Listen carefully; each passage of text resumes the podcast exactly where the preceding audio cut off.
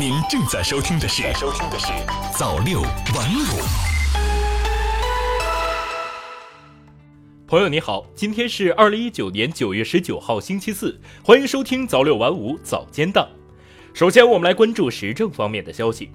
北京冬奥组委发布公告，明确吉祥物知识产权。新华社北京九月十八号电，北京冬奥组委日前发布公告，明确吉祥物的知识产权和奥林匹克标志保护事宜。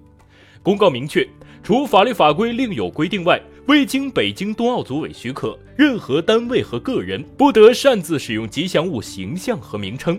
任何单位或者个人不得将吉祥物形象和名称进行歪曲、篡改等使用，也不得将吉祥物形象和名称作为其他图案的组成部分使用。依法使用吉祥物形象和名称的，应当遵守北京冬奥组委制定的有关技术标准和规范。对侵犯吉祥物知识产权和奥林匹克标志专有权的行为，北京冬奥组委将依法追究侵权人的法律责任。中国十二个工程项目获二零一九年飞迪克奖，占比一半多。新华社北京九月十八号电，记者从中国工程咨询协会获悉，在近期于墨西哥墨西哥城召开的国际咨询工程师联合会全球基础设施大会上，二十三个获奖工程项目中，中国占了十二个。菲迪克是全球工程咨询行业权威性的国际非政府组织，制定行业的国际标准，代表行业的最高水平。二零一三年，在飞迪克成立百年之际，按照质量、廉洁、可持续管理的核心原则，飞迪克首次评选百年工程项目奖。此后，每年都在全球范围内评选表彰一批对世界经济社会发展具有突出作用的工程项目。再来关注财经方面的消息，发改委猪肉价格趋于稳定，涨幅较八月份明显收窄。中新网九月十八号电，国家发展改革委新闻发言人孟伟十八号介绍，从近期监测情况看，猪肉价格趋于稳定。九月十一号至十七号，三十六个大中城市猪肉平均零售价格日均涨幅为百分之零点八二，较八月份明显收窄。其中，中秋节第二天下降百分之零点二二，三十六个大中城市十涨十三跌十三平。孟伟指出，国庆佳节临近，从物价走势分析看，国庆节期间物价有望继续保持平稳运行。国家发改委将会同有关部门继续密切监测重要民生商品市场价格变化，根据需要及时采取相应调控措施，保持物价基本稳定。再来关注社会方面的消息，七十余家博物馆将为观众发护照。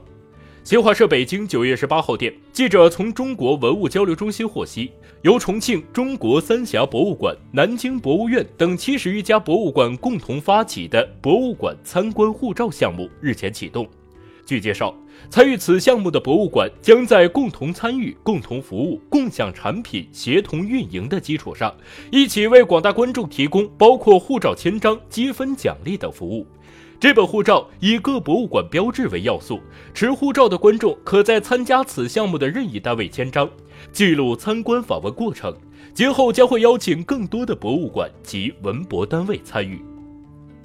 最后再来关注国际方面的消息。二一零零年全球均温或升高七摄氏度，科学家呼吁减少碳排放。中新网九月十八号电，据欧洲时报报道，当地时间九月十七号，法国科学家发出警告称，温室效应问题比人们先前想象的还要严重。最坏的估计是，到二一零零年，全球平均气温将增高七摄氏度。科学家呼吁人们采取行动，减少二氧化碳的排放量。根据法国科学家的研究，最悲观的情况是建立在经济快速增长、大量使用化石燃料的基础上，这将导致全球的平均气温在二一零零年时增高六点五摄氏度到七摄氏度。而政府间气候变化专门委员会二零一四年发布的报告所预计的情况是，气温比前工业化时代要升高四点八摄氏度。英司法大臣称，议会法案有漏洞，保证会如期脱欧。中新网九月十八号电，据香港大公报十八号报道，在英国首相约翰逊与欧盟谈判无进展的背景下，司法大臣巴克兰透露，政府已经找到议会法案中的漏洞，确保约翰逊不用遵循法案推迟脱欧。报道称，欧盟将于十月十七号至十八号召开峰会，英国议会早前通过法案，假如在峰会结束后，约翰逊不能同欧盟达成脱欧协议，按照法案，他需向欧盟申请压后脱欧。美司法部起诉斯诺登，称其新书违反保密协议。新华社华盛顿九月十七号电，美国司法部十七号对美国前防务承包商雇员爱德华斯诺登提起诉讼，认为斯诺登的新书违反了他与美国国家安全局和中央情报局签署的保密协议。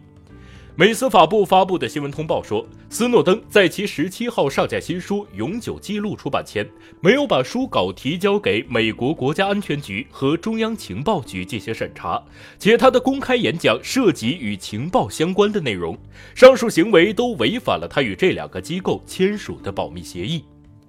感谢您收听早六晚五早间档，我是瑞东，我们晚间再见。